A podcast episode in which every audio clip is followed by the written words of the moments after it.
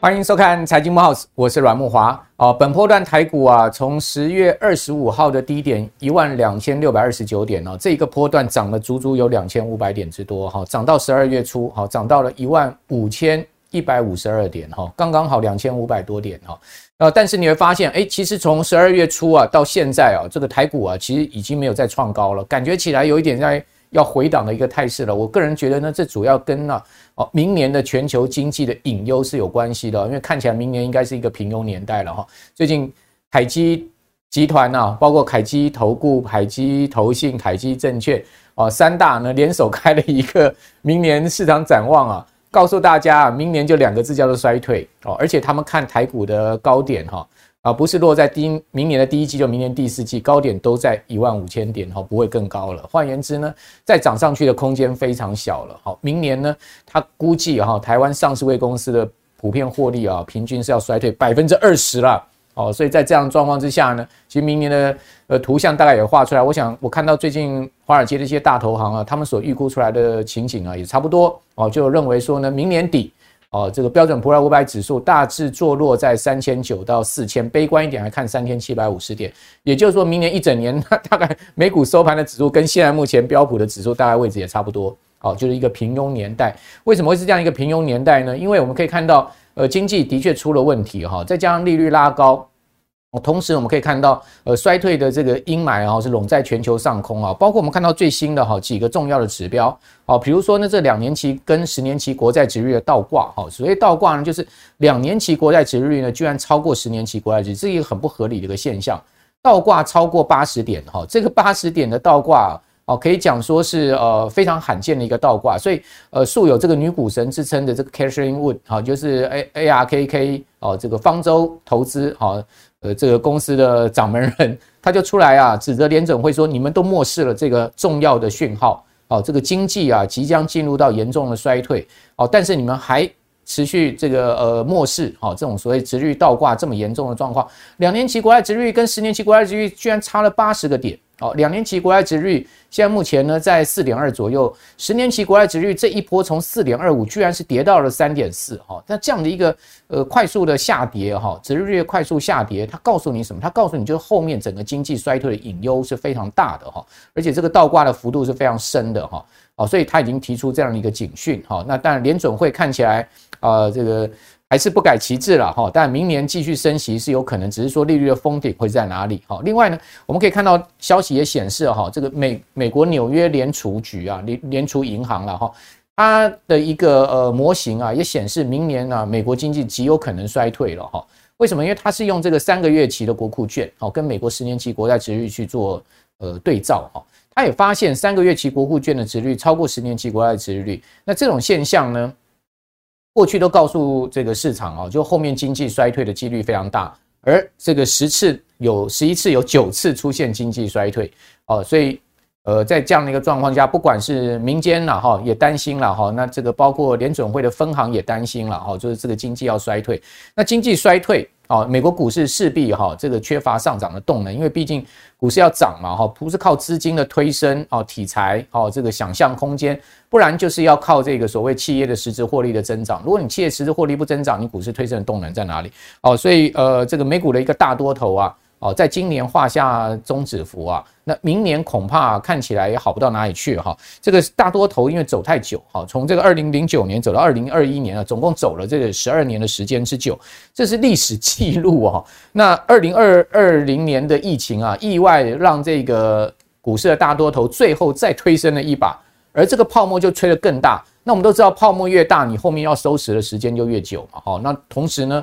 泡沫要收缩的幅度可能就越大。哦，所以呃，这个格格拉汉呢，哈，这格拉汉就是 GMO 的这个创办人，素有这个空头大师哈，这个所谓的呃末日大师之称的格拉汉哈，或者说他也讲说他是一个价值投资大师，好策略大师，哦，他最近就发出警语了，他说呢，这一次美国股市的修正啊，恐怕哦不是你想象的这么简单，就今年跌完了，明年就要上涨了，你可能不要这么乐观的去设想，哦，他以过去哈这个长期美股的走势来看呢。哦，你可以看到，当每一波大涨、每一波大涨、每一波大涨之后，美股就会陷入到一个非常长期的所谓的一个平庸年代。哦，所以平庸年代就是什么呢？它基本上都没什么涨。哦，那就是一个你可以看到，哈，大涨完之后，它就是一个很长期的哦，这个所谓股市回报哈会低于预期的情况。更何况我们过去啊这十二年啊，美股的这个平均回报啊是远远超过历史均值的，而且呢，它的这个涨。涨势呢是非常强烈的哈，所以呃，葛拉汉就预估未来十年美股可能会是出现了哈这个低于平均回报的一个状况，好，也就是说进入到一个不是只有一年哦两年，它就进入到一个非常非常长期的一个平庸年代，好，那呃这样子呢，可能就让很多投资人哦心中就是一惊了哈，而且我过去我们就想说股市怎么样买怎么样赚嘛，哈，这个持股抱着就是继续领股息继续赚。哦，但现在面临到一个问题，公司获利不成长，股利可能发放不如这个过去。哦，比如说过去讲说金融股嘛，这个存股大家都有这个稳定股息可以领，现在看起来半数的这个金控公司明年发不出股息。哦，那当然，呃，这个股利没得领，好，那你就看看股价能不能涨，看股利股价股股利没得领，股价它也涨不太动嘛，就变这样的一个状况，所以还能存股吗？哦，还有价值投资的空间吗？好，就是变成我们可以看到刚刚所有讲的这些状况都会出现。当然，那一片这个悲观论调，我们想观众朋友大家心里不要太大压力。然后，毕竟快过年了，我想这个展望明年，即使是呃经济是一片乌云哈，但是呢，还是有投资标的哈，可以让我们的资金哦去避风的哈。因为毕竟现在目前呢，这个利率啊，以台湾来讲啊，这个定存也不到两趴。好，在这样情况之下，你还是不能把你的钱哦全部放现金。哦，终究它还是被通膨吃掉。那到底什么样的标的哈可以吸引大家的目光呢？我们都知道，在熊市下面哈。相对高股息、相对价值型投资啊，可以吸引大家目光。比如说 ETF 的部分呢，我们会看到高股息的 ETF 啊，其实最近这几年受益人数成长的非常的快速。哦，那这个二零一九年的时候，高股息 ETF 啊，哦只有不到二十万的受益人数。那二零二零年呢，就要增到五十六万以上了哈。那二零二一年的这个受益人数，在高股息 ETF 的部分，甚至已经突破百万了。今年十月，因为有另外四档 ETF 加入啊，就是高股息现在已经有十一档的 ETF 了。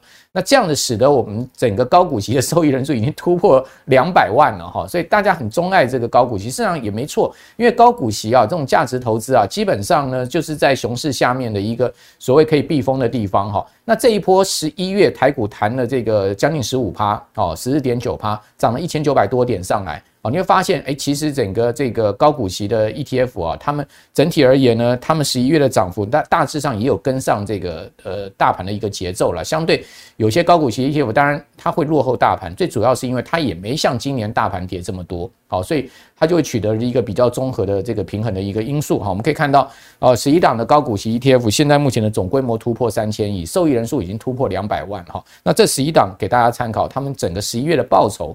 我们也放在这个表格上面给大家参考。好，那不管怎么讲呢，就是说在这样的一个漫长的呃多空市场交杂的一个情况之下，终究我们还是要做退休规划，我们还是要做财务规划。好，那我们到底怎么规划？哦，其实我们节目最主要就是借重一些专家哈，哦，他们实际实战的一个操作经验来告诉大家，诶，他们可以这样做，那为什么你不能这样做？他们呃的想法是什么？是不是足供我们参考哈？同时呢，我们从各个专家身上学到他们的特殊的心法哦，也可以让我们在投资上面不断的进化。我想这个就是我们节目最主要的宗旨，而不是呢告诉大家未来很可怕哦，所以你不要投资，你完全那这就完全。错错错怪了我们的意思了。我们讲一些利空消息啊，讲一些这个基本面不好的，最主要是要告诉大家，其实你还是要有风险意识。但是呢，不是告诉你你要裹足不投资，这是完全呃错的哈。所以，我们今天就请到了一个哦，在这个逆势下面仍然哦用马拉松精神呢不断往前冲的阿福来到我们的节目现场哦。詹英哲阿福你好。啊，富兰哥好啊，各位朋友大家好，我是阿福。对，阿福，我知道你是这个标准存股型达人，而且是例行的啊，就是身体身体实践的，对不对？哈、嗯，而且呢，我知道你是马拉松高手哈。那大家知道阿福他以前是在这个外商哦鼎鼎大名 IBM 公司里面上班了哈，所以现在一一一边当这个呃英镑的导游啊，我们说英镑导游就是接外国客人来台湾的导游，因为英文很好嘛。好，另外一方面呢，就例行他的存股，而且这个呃跑马拉松，对不对？是这个，所以你生活看起来过得非常充实哎、欸。是，这就是存股的好处啊！当你这个就是啊存股，然后开始有被动收入之后，那就可以开始做自己的想做的事情了。OK，就是说你心情也安定，因为毕竟有一个呃固定收入进来，然后这个被动收入进来。那你现在每年被动收入大概多少？啊，我大概一个月啊，一个月大概是月领十万块，月月领十万啊？是哇，那有没有比以前在 IBN 薪水好啊？啊，哎呀，这个。啊，IBM 的薪水稍微保留一下。好，那你一方，那另外还有你就做导游的收入，对不对？是，OK 啊。所以现在除呃其实啊，退休不是说啊，我都啊不不做任何事情。当然，其实可以啊，开始是想做自己事。那我现在就是英语导游。那英语导游其实带团啊，也是会有一些收入啦。对对对，所以就导游收入加上呃被动收入，是两个收入加起来够够够过嘛？哈。对，够够我们一家四口哦，够一家四口。OK，好，那那你觉得呃，你你选择这条路是对的啊？我没有啊、呃，没有后悔过，哦，没有后悔过。好，好，那呃，你跑马拉松跑多久了？啊、呃，我是从四十岁哈开始跑马拉松，对，所以这样现在也有十一年的时间。十一年哈，那你一年大概跑几个马？啊、呃，我啊、呃，目前固定是一年会跑一个全程马拉松，四十二公里的全程马拉松。OK，好，那呃，可以可以这这个应该可以透露一下成绩吧？啊、呃，我呃，像比较那些高手啊、嗯、前辈，当然比较没有呃那么的好了哈、嗯。那我当然就是跑四个半小时到五个小时。哦，那也很厉害了。四个半小时的话，你可以看到四十二公里。呃，如果我们讲五个小时的话，平均一个一一呃一小时要跑八八公里啊。对，是的。哦、这个哎、欸，大家如果有跑过步的话，就知道，呃，如果你只跑这个一小时跑八公里，也许不会很难。但是如果你要连续跑五个钟头跑八公里，那很难的哦。哦，那个难在时间，对不对？难在那个体力哈。所以呃，你就把马拉松这件事情体悟进到你的投资了，对不对？所以，所以我我知道你有一本书嘛，叫做《配速持股法》。是，我月领十万，对不对？对，好，我月领十万，就你刚刚所讲，你也可以，我们的观众朋友也可以像你这样子，只是不见得一定要去跑马拉松而已。对我啊、呃，所以我啊、呃、也想很乐于分享哈我自己的一个啊、呃、投资心法啊给各位朋友啊。呃就是看知道好，那我知道阿福的投资心法其实很重要，是价值投资，对不对？好，这等一下他会教我们。那我们来讲一下价值投资，其实在今年真的胜出哈。你可以看到美股三大指数哈，就比如说道琼啊、标普啦、纳指这三大指数哈，今年大家会发现，哎，这个真的是呃道琼远远胜过其他两大指数哈。今年以来道琼的跌幅啊，好，各位可以看到最新哦，只有七趴。好，但标普还是跌了十六点八，是吧？就将近十七趴。好，另外纳指跌幅呢还高达将近百分之三十哦。哦，所以可见呢，这个资金啊，很明显的这个弃科技股，哈，这个转进了所谓价值型的股票。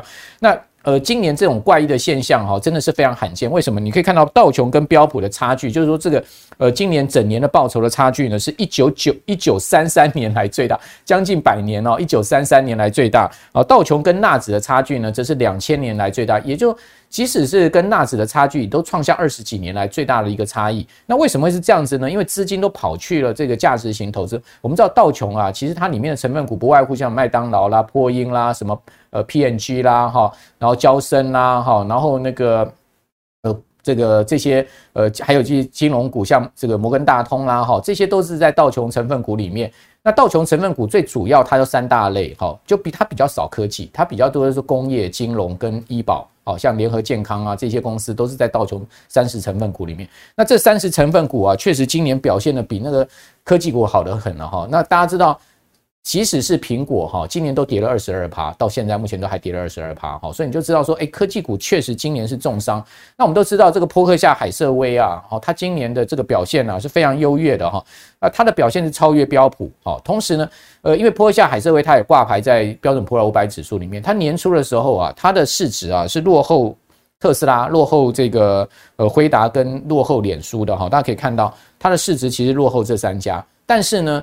呃，现在龟兔赛跑，到现在时至今日哈，到年底了，这个呃，波克夏海瑟威的市值呢是。已经超越这三家公司了哈，它已经变成是标准普尔五百指数里面第五大市值的公司，就持续在往上提升了哈。但其他公司是往下沉沦，为什么往下沉沦？因为他们股价是呃持续不振哈，持续下跌的一个情况。在这个就要请教阿福了，就是说我们从道琼啊，从这个坡下海瑟威的这个市值的一个上升，其他公司的下跌，是不是可以看出这个呃价值投资是未来的一个趋势跟方向？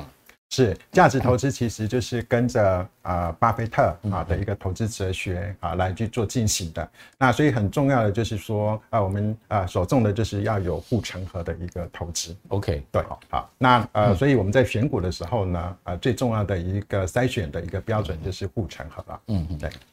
好，护城河呃，跟你所谓的配速投资法有什么差异？是啊，呃，我的。配数持股法来讲的话呢，其实啊、呃，我是以指数投资哈当做我的核心持股。那呃，价值投资这部个股部分的话是卫星持股。那呃，护城河来讲的话呢，就是我在呃选择个股的时候呢的一个筛选标准。那可能各位呃朋友可能不太了解说啊，护城河到底是什么东西啊？所以我大概列了一下呃五种护城河啊，给各位大家做一个参考。五种护城河，好，就是在这个城堡外面一定要防卫的的的东西。是啊，比如说我们看到一个城堡，然后外面呢就是筑了一个又深哈又宽广的这个护城河，嗯、那呃就可以避免这些啊竞争厂商呢啊，他呢就是能够跨过护城河来攻击你。嗯、OK，好，那譬如说啊，你有转化成本啊，你有啊这些。法令规范的这些啊无形资产呐，哈，这些啊都是我们所谓的一个护城河。好，那你所谓的转换成本是什么呢？你有你有用这个敦洋科来举例，可不可以讲详细？啊，敦洋科其实也是啊一般啊纯股的朋友最喜欢的一档股票哈。呃，所谓转换成本，就是说你的产品跟服务跟呃客户呢能够紧密的结合。嗯，好，那如果说他想要换掉你。啊，他可能会考虑一下，说我换掉你的成本，嗯，啊是多少？啊，这就是我们讲所谓的转换成本，就换不掉你就对了。对，换不掉你。那为什么敦洋科会是具备这个优势？啊，所以。敦洋科它是做啊资讯的系统整合的一家公司，嗯，所以呃，它会到客户端呢去帮你建构你的网络环境，嗯，好，做一些系统的设定，所以它非常了解你的一个资讯的一个环境，嗯，好，那除非啊你做的不好，服务品质不好，否则来讲的话，客户呢一般来讲就是呃，你了解我的环境，好，我就不会去很熟悉这家厂商。啊，那这样子的话，它就会呃持续哈跟你有一个呃长期的一个关系。OK，啊，这就是我们讲的一个转换成本的护城河。好，那另外呢，无形资产你也有举例，像是昆鼎，是啊，六六八零三的昆鼎。对，昆鼎它是做那个环保的嘛，对不对？对，它是啊环保业的一家公司哈。那它帮他多做了一个啊焚化炉的一些呃操作维运。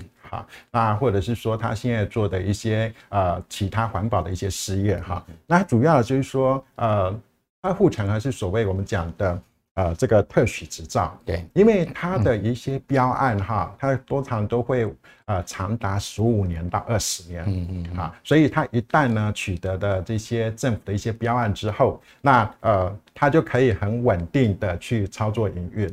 好，那这就是啊、呃，他所建构的一条护城河。OK，那我会希望说，哎，这家公司呢，呃，它有签下好多好多的一些护城河。对，那它的呃公司的营运呢，啊、呃、的，比如说营收啦，或者表现都会相对的稳定成长，也不会受到不景气的影响，是对不对？好，好，还有呢，第三个网络效应。好，比如说你举的是一零四。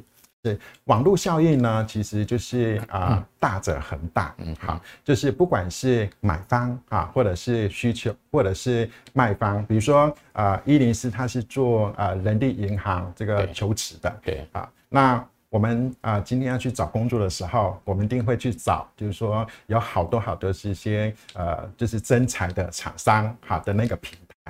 啊，那呃这样子的话呢，我的履历表一丢出去，就是有啊这么多的厂商都看得到。嗯嗯、那呃那卖方市场就是说啊，这些厂商他也会找说有好多的呃这个越多人才越好。对啊，所以呢呃这种就是呃网络效应，就是说大家呢就是会去找这些呃最大的。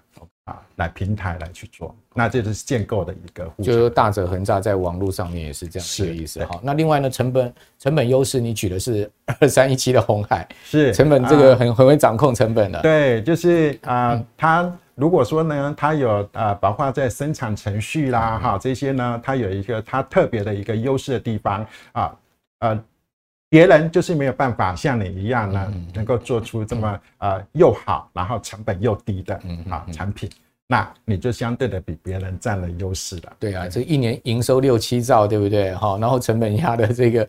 压缩压缩供应商的成本很有一套，是啊，控制自己成本有一套。对，好，不过最近这个呃郑州厂哦，富士康这个要加发员工薪水哈，恐怕这个比较头痛。好，那另外呢，就是在规模效应取的是统一超。对啊、呃，在便利商店的产业呢，我们就看到就是统一超、全家哈这些啊、呃，比如说再是 OK 莱尔富。那其实在这个产业里面呢，它会呈现一个啊、呃，就是你占有比较大的。啊，市占率的厂商其实它就更有优势，因为啊有这样子的规模之后，你相对的啊你的一些成本啊哈就会因为你规规模变大，平均成本就会降低，OK 就取得这个优势。好，那你还有其他指标吗？像 ROE 对不对？也是你一个很重要的指标，还有公司获利跟股息这两项啊。这个主要就是说我们在看护城河的时候。单单只是列出这一个的话，你会呃不晓得说到底它的一个护城河有多深啊，有多广，所以我们需要有一些量化指标，包括说 ROE 其实是巴菲特很重视的啊，这些啊股东权益报酬率。那所以我会把它呃列出说，哎，过去五年哈这家公司它的 ROE 是不是都有大于十五 percent，十五趴以上是最基本的哈，对，最基本的哈，我们的一个啊筛选的一个标准。嗯，好，那另外来讲的话呢，就是我会看它过去五年的一个获利跟股息。啊，获利它是是有一个呃持续稳定成长的，那股息呢，是不是他老板呢就是会啊固定的有一个呃稳定的啊股息政策来愿意好发给一些啊股东？OK，好，所以这个就是你的价值投资的很重要的一些指标，对不对？是，好，那但这些价值你选的股票。你刚刚有讲，在你的配数投资，在呃那个配数持股的投资法上面，其实它是属于在卫星的部分，对不对？是你核心还是在 ETF 吗？我的核心还是在 ETF。OK，好，那这个最主要原因是什么？啊、呃，因为哈，我们呃，指数投资呢，其实啊、呃，就像刚刚木华哥讲的，就是说，在整个呃整个大盘来讲的话呢，它会呃，比如今天整个大盘涨的时候，嗯、那我们的 ETF 不管你个股。好，这个涨跌呢，啊、呃，它就会跟着大盘的绩效是同步的。OK，好，那所以说，对你的整个投资组合的绩效，你会比较贴近。OK，好这个就稳定度高，稳定会比较高。OK，OK，而而且那个呃相相对它的那个风险分散也比较好，对不对？是哦，因为毕竟即使这个价值投资出来的选出来的公司，也许它哪一天经营问题出来了。我们也也不知道嘛，对不对？好，就是说无法事先知道。价值来讲的话呢，就会比较呃是一个呃当时的热门热门的一个风潮。对，那呃，但如果说现在不是流行这个，那你 可能就是要没错耐心的等。对啊，对。好，那你的这个所谓配速持股法里面，这个核心跟卫星大概比重是多少？啊，我现在啊，在核心来讲的话呢，啊，我是放三十呃三十五。三十五，对，OK，因为但我的目标我是希望说能够呃再把核心的比重再拉高一点，OK，你还要再拉高，对，OK，好，好，那这个等一下再更多细节请教阿福啊。不过刚因为既既然谈到核心是 ETF，所以我们就不能不讲 ETF，是，尤其是我们刚刚前面也讲了很多有关这个熊市下面高股息 ETF 的这个呃今年受益人数的暴增哈。那我们就来看一下哈，其实呃这个国民 ETF 零零五六哈，大家都知道这档受益人数最。最多规模最大哈，呃，这档 ETF 呢，哦，它它原本它是三十成分股，它现在要增加到五十成分股，所以最近它就发布了哈，它把它的成分股删除了五档，好，新增了二十六档，哦，所以改正为这个五十档。那为什么要这样做呢？因为它这样做之后呢，可以让它呃跟大盘的整个呃所谓这个重要股票的权重哈，这个比率呢拉到它当初跟成立的时候，那时候差不多在百分之二十五左右，然后，因为它最近这几年那个呃，它的成分股占这些重要全职股的这个。等于说它的一个比重哈是在下降哈，所以它经过这一次的调整之后，它的这个权重会回复到它刚刚设立那时候的一个情况。那我们可以看到它删除了哪一些公司哈？它删除了台泥、中钢、中红、超丰跟阳明。好，所以钢铁股跟水泥股是重灾区。那另外呢，它增加了有二十六档这个成分股哈，增加了像台塑啊、南亚、远东新啦、哦台坡啦、大成钢啦哈，这些我就不念完哈，给大家参考。那有些这个呃新增出来的成分股，在一公布的隔天哦，那个股价。大涨哈，真的是涨的是相当多，像奇鋐哈，我记得隔天就是亮灯涨停板哈。哦，所以呃，发布首日之后呢，法法人有强买零零五六准成分股哈，这个爆量的一个状况，因为大家都要去 keep 住啊这个风潮嘛，就是说他会选进这二十六档哦，一定有他的原因。然后呢，呃，为了为了比拼绩效也好，或者什么原因也好。哦，就开始出现这些股票的一个追买的一个情况。我想，不单法人啊，可能有很多散户也会去追买哈。那这个我就要请教阿福了，就是说零零五六这个呃新增的二十六档成分股，或者说剔除的这五档成分股，哦，具备参考价值吗？哦，如果要买的话，买谁比较好呢？OK 啊、呃，我想哈，我们在做指数投资 ETF 的时候呢，最重要的是啊、呃，它追踪什么样子的指数，那以及。至于说成分股的一个调整呢，这是基金经理人他呃投资纪律好的一个表现。嗯嗯，好，比如说像啊零零五六，我们这一次这就是从三十档变成五十档啊，这样子一个调整呢，呃，我认为会有短期的效应。啊，但是呢，啊，长期来讲，这样子的效应就慢慢的就会影响就会减少。嗯，好，所以最重要的呢，还是在于是说，呃，我们买的啊这个 ETF，它的啊追踪指数跟成分股的筛选标准，你是不是认同？嗯嗯嗯，对，好，那这个详细讲这个零零呃五零跟零零六二零八这两档，我知道是也是你的在呃核心持股里面很重要的两档哈。因为你核心持股在 ETF 上面大概就四档，对不对？是。好，那其中这两档就是零零五零跟零零六二零八，它其实是最主要就是追踪整个大盘的一个方向的，大盘指数，因为最重要的权值股的一个 ETF。对，呃，像呃零零五零跟零零六二零八，其实啊、呃，我会啊、呃、同时投资，然后平均持有。对，好，那原因是在于是说，其实他们的配息的时间是不一样的。是。啊，那呃，对于一个呃退休族来讲的话，我希望我的这个呃。我的呃配息哈，我的一个频率呢啊，它能够呃稍微平均分散在一年的不同的时间。对，好，所以啊，对于啊零零五零跟零六二零八呢啊，我我目前的一个采取的策略是这样。嗯，那其实他们都是啊追踪同样的指数啊，选我们台股的前五十大对啊的一个公司啊，所以其实他们的啊绩效呢啊其实都是很贴近的。对对，好，那另外你还有两档高息的这个零零五六跟零零八七八。是，其实就这四档就是你最主要的这个 ETF 持有的标的了哈。是，那呃零零五六跟零零八七八来讲的话呢，啊目前啊刚刚木华哥讲的就是说规模最大的还是在高股息，跟大高股息。嗯嗯。好，那但是呢，呃第二大的就是零零八七八了。那就我自己来讲的话，我两个同时都啊持有，但是我的比重上面来讲的话呢，啊我是啊零零八七八的比重会放的高一点，嗯嗯啊，原因是在于是说啊，其实他们的啊筛选的标准呢是有点不一样，好。零零五六，它主要是预测哈未来的一个股息的一个状况，它比较这个未来式了哦。对，所以呃，像最近呢啊，就是它增加的比较多的一些景气循环股，哈，航运股啦、钢铁股啦，哈，那这些呃这些调整会造成它的一个波动啊会变大。啊，那呃八七八来讲的话呢，它的一个波动呃相对的会比较稳定一点。嗯，好。不过它这次也把钢铁跟航运删掉了啊，是，所以你也删掉了。对，所以它就呃加进来又删掉，所以造成它的一个这种波动就会就会变，就是呃。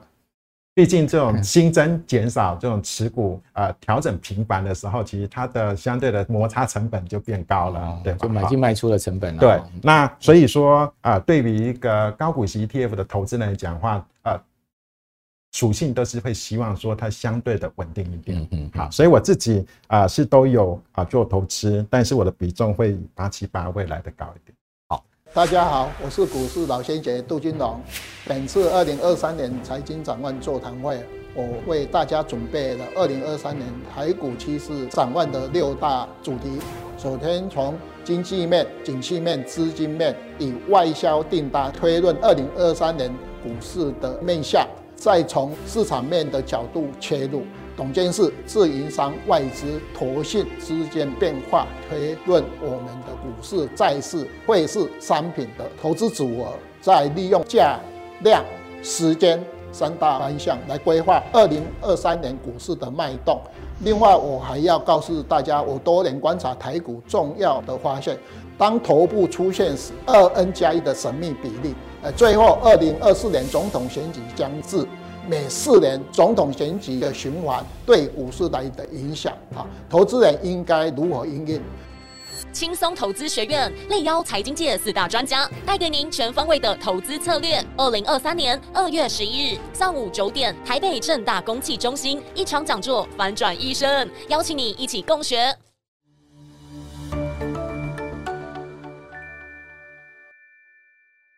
我们就要来讲一下这个零零五零哈，跟零零八七八哈，他们其实最近也有这个新增跟删除成分股哈，大家可以看到我们这张表上面，好像零零五零啊，台湾元元大台湾五十呢，它新增了远东新哈，那删除了友达哦，另外呢，国泰永续高股息零零八七八哦，它新增了联发科、瑞昱、中钢，删除了华兴、元泰跟统一，好，那零零五六的这个呃删除跟呃新增啊，我刚有跟各位报告过哈，那上面一张表也有给各位看过，那大家。如果要看我们这个新增跟删除的话，其实你就把它定格下来，哦，你就可以放大，好看仔细一点哈。如果你说啊字太小，对不起啊，因为我们呃节目就必须只能这样呈现，你可以把它这个呃那个把它定格下来啊，就可以放大一下。好，那呃当然就要强调强调的就是说这个呃这四档它其实都有除旧布新嘛，哈。那除旧布新，你有你你有没有觉得怎么样越换会越好？啊，我觉得对于一个就是长期投资来讲的话呢，啊，最重要的还是在于它的追踪指数跟成跟一个啊筛选标准。对，好，那所以说还是回到说啊，你的一个布局。OK，那呃这些啊就是除旧布新呢，我觉得都是一个短期的效应。好，就不用说太去呃，如果说长期投资人不用去太去做。呃，再太去关注，就是说太在乎了就对了。是的，好，那重点就是你刚刚讲的那个指数型的 ETF，到底要怎么样买点，要怎么决定？是这个就很关键了，对不对？对就是说你买其实是一个功夫嘛，对不对？好，对。那所以说，我想呃跟大家就是介绍一下，我们在做呃 ETF 的投资，目前其实大部分以台湾五十来讲好的。对，好。那我自己来讲的话呢，呃，我是长期我会啊参考这个景气对策信号。OK，好，国发会每个月公布的，是的啊，它有啊，呃，它用类似交通号志有五种灯号的表示 啊，非常清楚。对啊，那我们可以看到是说，过去一年来呢，啊，我们啊是其实啊看这个灯号呢，它的反应啊很很明很快的哈。去年我们还在啊，就是长达九个月呢的红灯，对对对啊，那今年呢啊。一路下跌的时候是绿灯，然后最近呢也连续两个月的黄蓝灯了。那我觉得它呃可以代表我们啊、呃、台湾的一个经济状况，所以非常就是合适来啊、呃、做零零五零台湾五十。那那怎么运用呢？怎么运用啊、呃？我们啊、呃、就是如果说是在啊、呃、红灯的时候呢？嗯它就是代表说，这个是在一个景气的一个高档过热的时候，对，那呃，你就会发现说，呃，政府呢就会采取采取一些就是比较紧缩的措施，不管是呃台湾或者是美国也好啊，那呃，包括说啊有通膨啦哈，然后就会开始采取这些升息来去打通膨，其实都是啊。就是有这样子的一个迹象，嗯，啊，会出来的，所以在那个时间点的时候呢，我们就应该要啊保守一点，嗯，好，那到了就是呃黄蓝最近的黄蓝灯啊，或者是如果未来有出现蓝灯了，应该会，我们 哈，我们应该要啊，就是要贪婪啊，我们就是应该要好好的把握这个机会，这也跟巴菲特讲的，啊，就是我们。如果说过热的时候，我们要保守，嗯啊，要恐惧，然后出现这种呃，就是呃比较萧条的时候，我们反而应该要啊贪婪。所以未来一年可能会进入到贪婪时期，是啊，所以我们要好好的把握。好，好，那短线上面我们可以关注什么指标？是的，短线来讲的话呢，我们可以啊参考这个啊 K 值啊，就是技术指标 K 值。那这个呢，其实啊，我我想。ETF 的受益人数越来越多，那这样子指标其实呃大部分很多朋友也都了解，对。但是比较难的是说呃你的执行力啊，二十以下买，二十八十以上卖，对，这个大家都啊、呃、现在耳熟能详了。但是呃就我来讲的话呢，我是会常就是同时搭配刚刚讲的灯号，景气灯号，然后再搭配短期的 K 值。OK，来去运用。好，那短期你会做短期 ETF 的买进跟卖出吗？啊、呃，我自己的方式是这样，嗯、我会在 K 小二十的时候去买，OK。但是呢，啊、呃，如果短期会做差价的人呢，他八十就卖掉了，就要卖掉。好，那我来讲的话呢，八十我就不会去做卖出的动作。哦、OK，你是跌到二十，你会去加码就对了。对，啊，那呃八十的时候我就是就不买不卖，我就是持有。嗯 OK，好，所以我的方式的话呢，就是呃会比较长期投资。哦，那你这持有的张数会越来越增加。对，好，所以这就是我们讲说配数持股法，我在长期是累积这个资产。但是啊、呃，我们刚刚提到是说啊、呃，我是搭配长期的景气灯号跟短线的 K 值，所以呃，我再抓出来一个就是呃过去一年哈台湾加权指数的一个状况。那各位可以看到是说呃这边呢呃是。景气灯号红灯的时候，年初的时候啊、嗯呃，年初的时候，嗯、去年大概十一、十二月，对，好，那那时候的景气灯号是啊红灯，嗯，好，那你各位看到是说啊、呃，如果我在啊、呃、那时候的 K 值哈是在像八十的时候呢，嗯、那时候就是我们所认为的一个昂贵价了，OK，在指数跌了解，那你就可以在这个时候呢去做一个。就是减码的动作。了解。好，那对我来讲呢，就是到了绿景气灯号绿灯的时候呢，啊，我就是只会抓住这个 K 值小于二十的时候去做买进。OK，就搭配景气灯号了。对，好，那呃，虽然它一路下跌，但是我就是呃累积资产，好的一个概念。但是呃，在这一个呃大于八十的时候呢，其实我就不买不卖。嗯，好，那到了这个呃。黄蓝灯就是我们到十月底、十一月的时候，对啊，出现黄蓝灯了啊。那这时候呢，我在 K 小于二十的时候呢，我就应该要就是加大，嗯，好，加大我的一个呃，就是不管你的数量，嗯，好，或者是呃你的买进力道加大之后呢，啊，你就可以掌握住好这段时间，好好去做一个加码的机会动作。但现在是黄蓝灯又来到八十。好，那这时候要卖出吗？要减码吗？不会，不用。好，因为景气不好，因为景气不好，所以这时候呢，我就是一个不买不卖的动作。了解。好，所以这个很重要。像阿福他不是只有看那个 K 二十八十哦，他是要搭配景气灯号，是对不对？景气灯号在什么位置上才做什么动作？也就是说，如果景气灯号在呃过热的，像红灯啊、黄红灯啊，其实如果这个 K 值到八十以上，它会减码的。哦，但是如果以现在 K 值又来到八十，它其实不买不卖的哈，因为它现在景气灯号是在黄蓝灯，哦，所以这个是一个新法哈，就给大家参考。哦，那呃，当然劳工就要 自立自强，为什么？那因为今年呢，不是大家基金亏损，ETF 亏损啊，哦，包括了这个新旧劳退基金啊，今年都严重亏损，然后可以看到，哦，新制劳退基金规模三点三六兆。哦，收益数是负的将近两千八百亿哈，那负八点一七趴。哦，另外呢，呃，有一一百一千两百二十五万的劳工啊，是现在目前的是加保嘛哈。那我们如果用每个劳工这样来算的话，每个人是产赔这个两万两千多块哦。那明年三月分红当然就飞了嘛，对不对？然后呢，旧制劳退规模一点一兆多了哈，一兆零八十七亿了哈。那它的收益数呢？呃，基本上也负的十点二四趴，是负的比呃新制劳退还多。哦，那劳保基金规模七千五百多万哈，收益数呢也是负的哈。那收益率呢也是负的九趴多。哦，所以不管八趴多、九趴多、十趴，哦，基本上大家今年呢，在这个呃退休金、政府退休金的账户是没有进账的哈。那没有进账之下，劳工要怎么自立自强？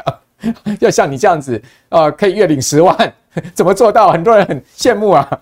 啊，我觉得。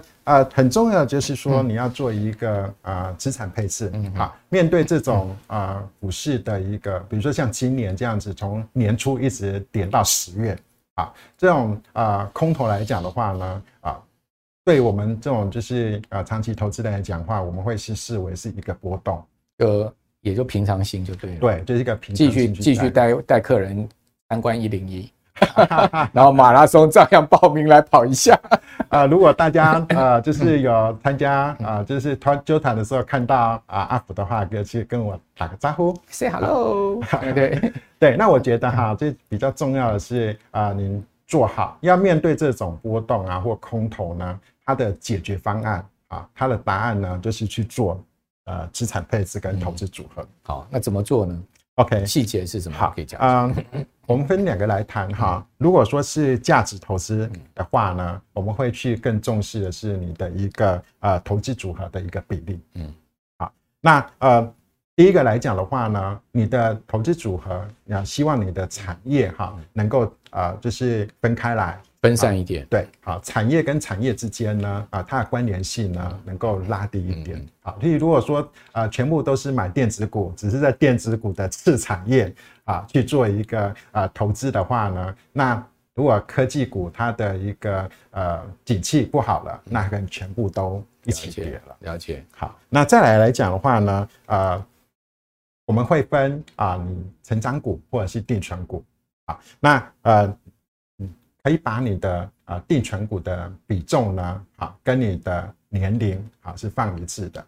啊，举例来讲，比如说一个三十岁的年轻人呢，啊，那你就可以把你的啊定存股啊就是放三十趴，OK，啊，那成长股就放七十趴，七十趴。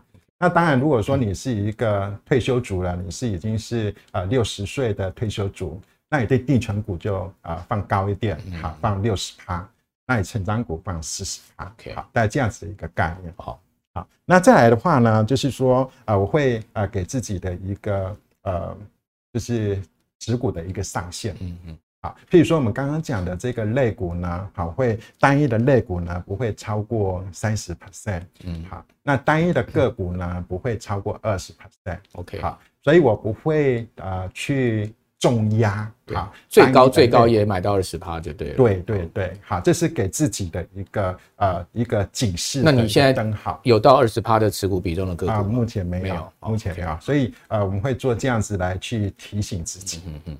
好，那呃，我们呃在呃价值投资的话，呃每一我自己是每一季啊，比如说三月底啦、六月底、九月底啊，或者是年底。好，现在呃年终了，那我们会就会回过头来去检视检视一下，说刚刚所提的这一些啊比例，好有没有需要调整？了解。好，这是在如果你是啊属于价值投资，好买个股的人可以做这样的事情。好，那指数投资呢？指数投资来讲的话呢，啊我们就会啊就是学习约翰伯格啊他的一个方式。嗯，好，就是你会做股票跟债券的一个投资。啊，那呃，股债配置哈，对，这是第一个要素。是，那呃，债券的啊持有比例呢，啊，就是跟你的年龄啊是放一样的。比如说你五十岁的话，你债券也是要占到一半。对，啊，这样这样子来讲的话呢，你就可以呃，就是其实也蛮好遵守的啦。啊，那呃，就像我刚刚讲，就是说，其实如果说呃，像今年到了呃黄蓝灯了，对，好。那其实啊，它的这个比例呢，并不是说啊完全不能调整的哈。像我自己来讲的话，就是呃，我五十岁嘛，那我债券呢，我就是放五十趴。但是到黄蓝灯的时候，其实我可以就是把债券做减码啊。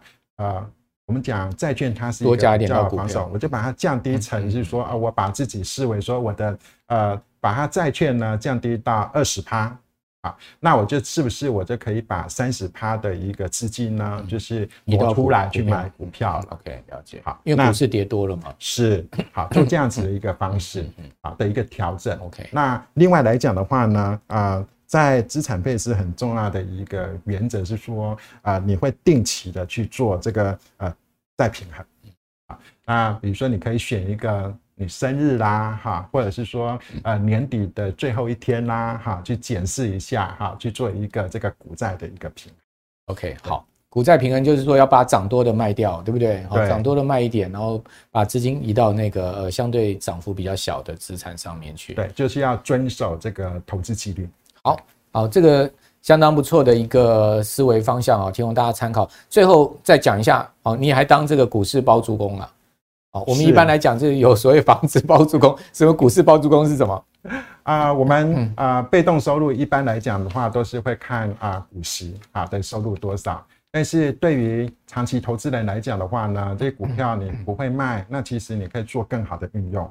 啊，那你现在有一个很好的管道就是借券。嗯，啊，那你可以把这个借券呢，就是呃。把股票呢借给别人卖，那你可以从中呢就是呃获取一些就是呃出租的利息，借券费。对，好，那呃，这个是它的一个计算方式。那我想就是呃，每一个券商哈，它的都有计算的一个方式哈。但是我这边要特别啊，跟啊朋友这边啊分享的是说，我怎么样子能够啊提高我借券的利率，借出去的机会啊，借出去才是重点。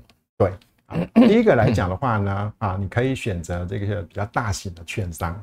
啊。那因为啊，大型的券商呢，他想要借的人也多，嗯，啊，那这时候呢，你的一个呃借出的一个呃几率呢，啊，就会比较提高。就你刚刚讲一零四的意思一样，是，对，啊，那第二个来讲的话呢，啊，通常我都是一个礼拜啊，会去呃，就是定期的检查一下啊，你比如说，如果我原本呢是借两趴的利率借出去，那这个礼拜呢，啊，都没有人来借，好，那我就会啊把这个利率呢调整成一点五趴或者是一趴，降价求售啊，是好，其实我如果能够呃借出去都是赚的，OK，好，所以我会把这个呃逐步的调降，一直到啊借出去为止。OK 好，那呃第三个还有一个小技巧跟大家分享的是说，呃，他们都会有一些热门的一个呃。借券的标的啊，那可是你已经借出去了怎么办啊？原本呢啊，你发现说借券利率是啊零点五，那他发现说现在热门的呢，他可以到他愿意呢一趴或两趴来跟你借啊。那现在券商都有提供一个就是召回的功能啊，你可以把它就是啊先召回。啊，然后再用啊热门券的一个借券利率呢，再借出去。OK，那这样子的话呢，啊会增加你的一个借券的一个利息。好，好像借券现在在那个券商网络的 APP 上都可以进行，都可以看得到，对不对？都可以看得到。好，那这个不但是要赚这个被动收入，我们还要赚这个包租公收入，就对了。好，那这样阿福的钱就越来越多了。好，那再去滚入再投资啊，我想呃他就会有一个非常好的这个退休的规划啊，而且呢可以。呃，做他想要做的事情，很有兴趣的一些事情啊，不不至于朝九晚五被绑住了哈。那我想这也是很多人的梦想啊。那今天就把阿福的心法哈。呃，从马拉松所体会出来的一些重要的投资准则呢，提供给我们的观众朋友参考。好，今天非常谢谢阿福，谢谢木华哥啊，也谢谢我们所有观众朋友收看。那观众朋友喜欢我们财经慕 House 的话，请记得呢六日早上准时收看我们的节目之外，把我们的节目介绍给您更多的好朋友。您的支持我们成长的动力。好，那今天我们节目到这边，明天再见，拜拜，拜拜。二零二二年面临了全球景气严寒，风险剧增，危机跟难题是层出不穷，随时考验着投资人的市场敏锐度跟决策力。这次二零二三财经展望座谈会，力邀各大财经领域的专家，为您提前规划出二零二三年全球财经的风险跟机会。首先呢，由股市老先觉杜金龙领航，带领出呢二零二三年台股的展望跟趋势。紧接着，知识力创办人兼 CEO 曲博会为您详细解析高科技产业的未来发展跟动向。紧随着其后的是海外基金退役操盘人股市赢者，将用不同的观点带您洞察美股的未来脉动。而我将以纵观全球总经的角度，判读全世界经济体的变动，为您掌握趋势先机，在逆境中引领前行。您的投资布局跟配置将会更加稳健。二零二三年将是财务重分配的关键一年。如果你想取得先机，并且完整规划出二零二三年的投资蓝图，您绝对不能错过本次机会。轻松投资学院力邀财经界四大专家，带给您全方位的投资策略。二零二三年二月十一日上午九点，台北正大公器中心一场讲座，反转一生，邀请你一起共学。